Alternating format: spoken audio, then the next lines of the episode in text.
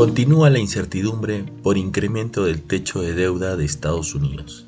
Inversiones al día llega gracias a New Road, tu mejor solución en inversiones. Contáctanos.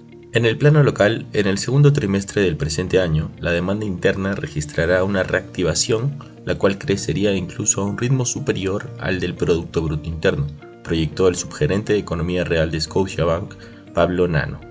Esta evolución positiva estaría liderada por la aceleración del consumo privado, el empleo y los ingresos que han seguido con su recuperación, así como por la inversión pública debido a que la ejecución de los gobiernos subnacionales fue mejor a la prevista a pesar de la curva de aprendizaje. Además, se espera una menor caída en la inversión privada no minera, pues el menor ruido político registrado desde marzo viene incidiendo en la recuperación de la confianza empresarial por su parte, el tipo de cambio cotiza en 3.69 soles. En los mercados internacionales, los futuros de acciones bajaron el martes inmediatamente después de una reunión clave sobre el techo de deuda entre el presidente Joe Biden y el presidente de la Cámara de Representantes Kevin McCarthy, que no logró producir ninguna resolución.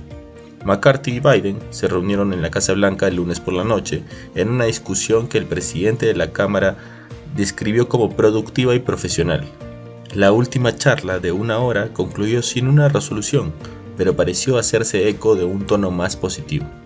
A pesar de este viento en contra relacionado al techo de deuda y la incertidumbre en torno a los próximos movimientos de tasas de la Reserva Federal, el asesor económico jefe de Allianz dijo que está muy impresionado por la estabilidad del mercado y considera que el S&P 500 tiene un precio justo.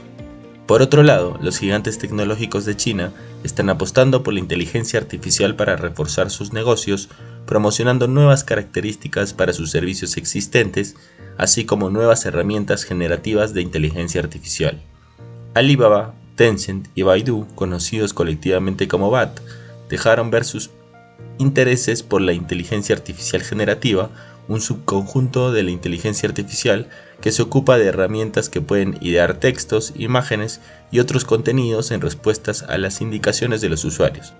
A diferencia de Estados Unidos, se espera que en China las herramientas generativas de inteligencia artificial sean más restrictivas en términos de lo que los usuarios pueden o no pueden decir debido al estricto control de Beijing sobre los servicios de Internet en el país.